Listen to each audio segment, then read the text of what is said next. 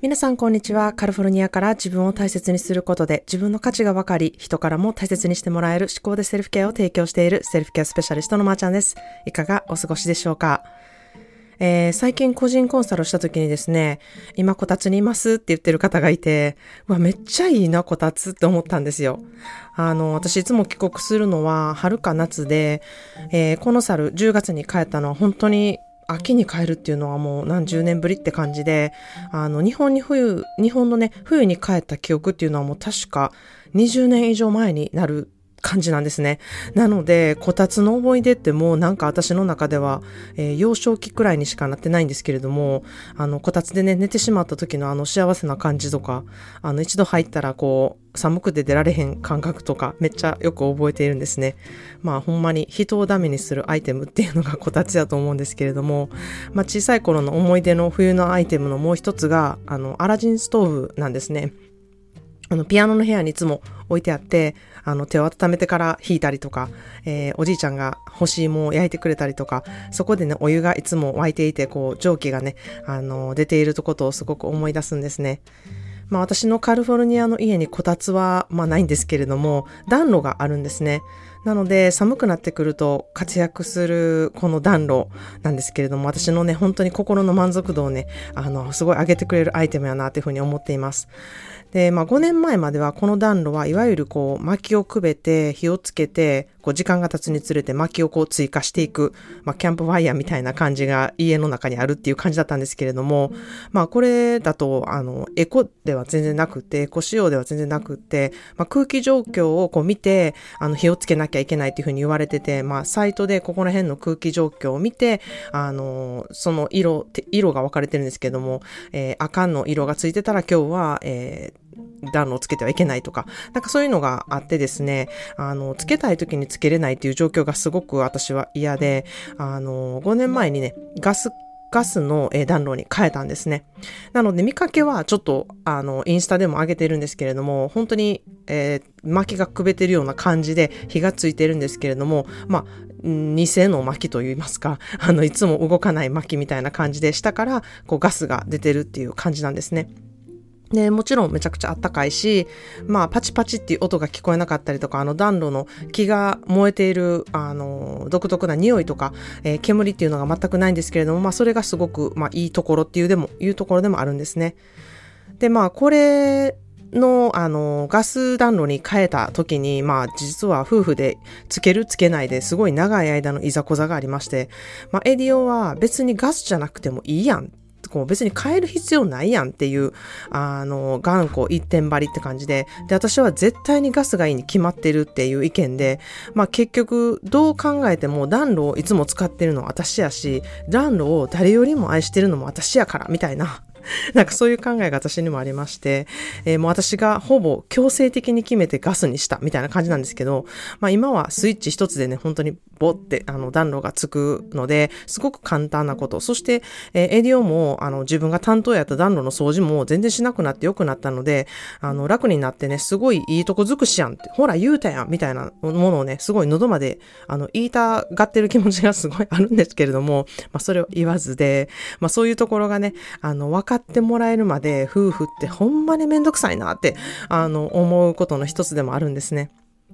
まあそんなでちょっと前置きが長くなったんですけれども、え今日のテーマはオリンピック選手な自分を認めることというテーマでお話したいなというふうに思います。まあこれはどういうことかと言いますと、自分が得意としていること、ただの得意とかじゃなくて、めちゃくちゃ得意としているところで、自分ではほぼ気づいてないっていうところの得意なところなんですよね。もう当たり前すぎて、普通にやってるから、こう全然得意とも感じてないっていうレベルのところなんですよ。なのでこれは第三者がいないと本当に気づけないところで、あの気づいてお知らせしてったとしても、え、そんなことないよ。こんなん当たり前すぎて、あの、全然認めるところにも及ばないレベルでできてるから、そんなん得意のなん一つの何でもないっていうふうにね、あの、思う方がほとんどなんですね。で、まあ、このオリンピック選手レベルで自分ができることを知ることによって何が良くなると言いますと、もちろん自分の強みとしてね、あの、活かすこともできるんですけれども、何より相手にそのレベルを押し付けたりとか、求めたりすることがなくなるので、すごく相手に寄り添うことができて、自分も楽になることなんですね。まあ、人は自分が当たり前にやっていることを周りの人にも自然と求めてしまうんですね。例えば、私はおばあちゃんが、えー、茶道の先生だったので、普段から、あの、皆さんが紅茶とかコーヒーを飲むように、あの、お抹茶を飲む生活をずっと小さい頃からしていたんですね。もちろんアメリカでもその生活をしているんですね。なので、うちの子供たちも普段からお抹茶を飲む習慣があって、あの、お抹茶は普通に飲むものやみたいな風に思っているんですね。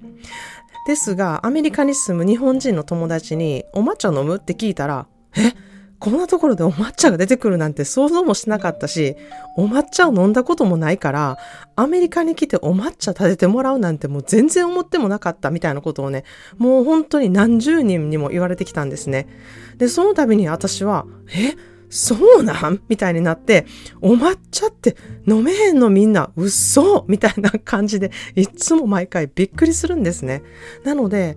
自分がめちゃくちゃ普通にやってることが、あ、これは普通にみんなやってへんねやっていう気づきにやっとなったんですね。そんな感じで自分が立ててあげてる場合はいいんですけれども、お抹茶があることが当たり前すぎると、こう気づかずに友達宅に行ってですね、何飲みたい？って言われて、あ、お抹茶飲みたいねんって言ったら、多分すごいびっくりされるやろうし、え、お抹茶ないの？この家みたいな感じで、どうかしてるわっていうふうに思ったかもしれないし、まずお抹茶がないこと、この家にはないし、この人はお抹茶を飲めへんねやっていうので、え、なんか感覚合わへんから友達になられへんかも、みたいなね、風に極端に思うかもしれないんですよね。それぐらい、こう自分の当たり前と思ってる感覚で、あの、人のことをね、えー、分かりやすいっていうふうに私は思っているんですね。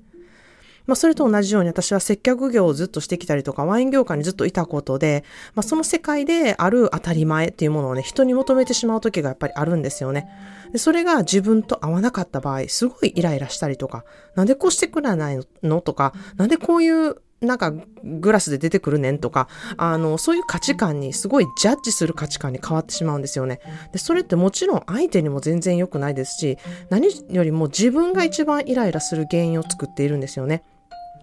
で、それが本当に自分がめちゃくちゃ得意としている分野だったら、もうなおさらなんですよね。なんでもっと早くできへんのとか、なんでちゃんとできへんのとか、なんでこんなミスが多いのっていうふうにね、相手に求めることがめちゃくちゃ増えるんですよね。そこで相手が自分のレベルに達していないと、もうほんまにイライラが爆発するんですね。で、これは本当に先ほども言っているように相手を責めることにもなるし、自分にもめちゃくちゃ優しくない思考なんですよね。なので自分が当たり前に持っているスキル、人よりもかなりできるスキルっていうのを第三者から言ってもらって気づかせてもらったりする必要性っていうのがあるんですね。そしてもう一つここで大事なこと。それは気づかせてもらった時に自分でちゃんと受け取ることなんですよ。そんなことないよ。みんなできるよって思っていたら何も自分で得ることができないんですよ。自分のスキル、自分のオリンピック選手の部分を知るっていうことが本当にすごく大事なんですね。それを知ってこそ、まあ、周りの人に気遣えたりとか、周りの人に寄り添ったりっていうことが初めてできるなっていうふうに私は思っています。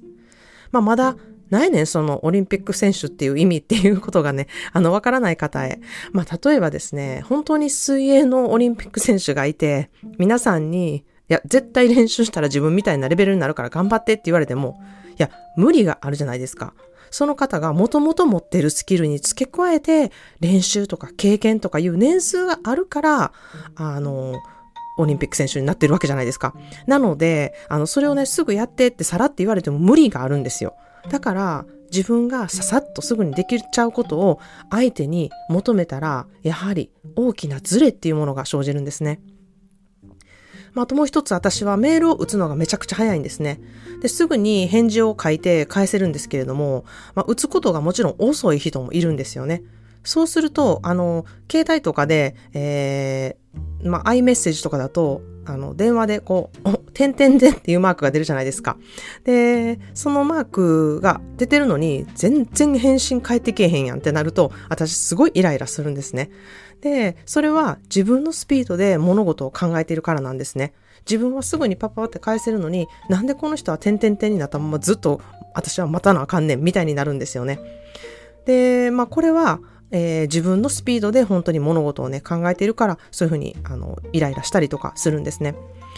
で、これは最近知った文化の違いなんですけれども、アメリカでは人がこう、点々点と売ってる場合でも、どんどん売っていくんですよ。しかも、あの、条文とかじゃなくって、一文ずつ送るっていうことを全然するんですね。だから、一人の人からこう15件とかめっちゃあるんですよ。で、全部一文一文こう区切られて送られてくるみたいな。で、それが、まあ、ほんまに普通なんですね。当たり前のようにみんなやってるんですね。なので、それを同じように私、日本の友達にやってたら、日本の友達から、なんか、まー、あ、ちゃんめっちゃ区切って送ってくるなっていうことを何回も言われたりとか、あの、あと、まー、あ、ちゃん、てんてんてんってなってる時は、こっちが売ってる時やから、ちょっと待ってや、みたいなこと言われて、どんだけあんたせっかちなんみたいなことをね、あの、言われたこともあるんですね。まあ、言言ってみれば、関西人が言うイラチってやつですね。まあそれがアメリカでは普通にやっているので、確かに日本の方は相手の反応をこう待って送るっていうこう気遣い、そこもすごく思いやり文化の一部やなってもうすごい思うんですけれども、あの、すべて要件を一つにこうまとめて、あの、一度に送るっていう仕方をね、あの、しているのがすごく面白いなっていうふうにあの思っています。やはりこの文化の違いですね。なので、あの、なるべく私も気をつけてやってるんですけれども、まあ、まー、ちゃんからちょこちょこめっちゃ送ってくるやんみたいになった場合は、あの文化の違いなので、あしからずっていうことでよろしくお願いします。そして、てんてんてんってなってても、あの、うん、あの、こうやって、まー、ちゃんからめっちゃ送ってくるわ、もう全然待てへんやん、みたいになっても、そこも文化の違いなので、あの、こちらも、あの、あしからずよろしくお願いします。はい。それでは今日の一言イングリッシュです。Don't force others into your ways, for they were created for a time different from your own. Don't force others into your ways, for they were created for a time different from your own. 他人を自分の物差しで測らないこと。なぜなら人はそれぞれあなたと違う世界や時間のスピードの中で生きてきたのだからという言葉です。Don't force others into your ways, for they were created for a time different from your own. 他人を自分の物差しで測らないこと。なぜなら人はそれぞれあなたと違う世界や時間のスピードの中で生きてきたのだからという言葉です。自分の物差しはオリンピック選手かもし、オリンピック選手かもしれないという目でね、自分が、え、すごいところをね、ちょっと客観視して見てほしいなっていうふうに思います。なかなか自分では分かりにくいので、人の行動を見てイライラした時とか、自分がよくできるからかもしれないっていう目でね、ちょっとあの、見てほしいなっていうふうに思います。そこで新しい気づきになるかもしれないからなんですね。ということで今日はオリンピック選手な自分を認める思考というテーマでお話しました。自分の何が得意なのか、何がオリンピック選手並みなのか、えー、3ヶ月の講座では結構明確になってくるんですね。しかし、どの辺が自分の得意分野なのかとかっていうのは、公式 LINE のセルフケアワークをやってみて提出していただくと、全く気づかなかった自分の得意のに分野に、えー、気づけることがね、できることが多々あるので、えー、メッセージは必ず私本人がお返事いたしますので、お気軽に本当にやってみてほしいなというふうに思います。まず自分の気持ちに気づくこと、そしてそれをアウトプットすることがめちゃくちゃ大事なんですね。なので自分のために一度やってみてほしいなっていうふうに思います。はい。ということで、アトリエシロイトさんのクラウドファンディングのサポートが今日で最終日となりました。皆さんのおかげでたくさんの資金を集めることができました。本当にありがとうございます。またこういった資金支援をね、えー、ポッドキャストのスポンサーかさんからちょっとやっていきたいなっていうふうに思ってます。そしてこのポッドキャストも概要欄から月々支援っていうものができますので、していただけるととっても嬉しいです。お金を払って聞くことで、より一層セルフケアへの意識が高くなって行動につなげる原動力っていうふうになるんですね。まあ、セルフケアの聞くレッスンっていういう風な感じの思いでやってみてほしいなっていうふうに思います。それでは今日も素敵な一日を、そしてあなたという人間は価値があること、あなたも周りに関わる人たちもいろいろいてよしなんだと思える日でありますように、このエピソードが皆さんの気づきになり、ご自身のセルフケアのヒントとなりますように、今日もご視聴していただきありがとうございました。Well, thank you so much for turning into another episode of 思考で Self-Care. I hope this mindset would help you guide to have a peaceful mind. And remember, no one is you, and that is your superpower. So use that superpower and have a wonderful self care day. Cheers to you and I.